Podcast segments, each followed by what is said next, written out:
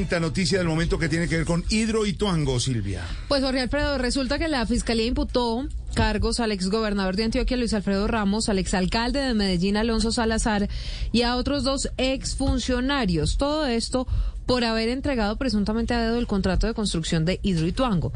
Los investigados, sin embargo, Dubán no aceptaron cargos, pero además consideran que estas acusaciones son infundadas. Silvia, pues en esta audiencia que se hizo de manera virtual durante tres horas ante el juzgado 12 de control de garantías de Medellín,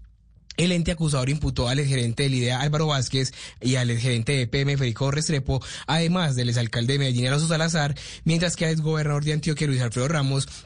se le hizo esta audiencia de manera individual en la Corte Suprema, pues la Fiscalía imputó a los cuatro eh, exfuncionarios el cargo de interés indebido en celebración de contratos porque supuestamente se entregó a dedo el contrato principal de construcción y operación de Hidroituango a EPM.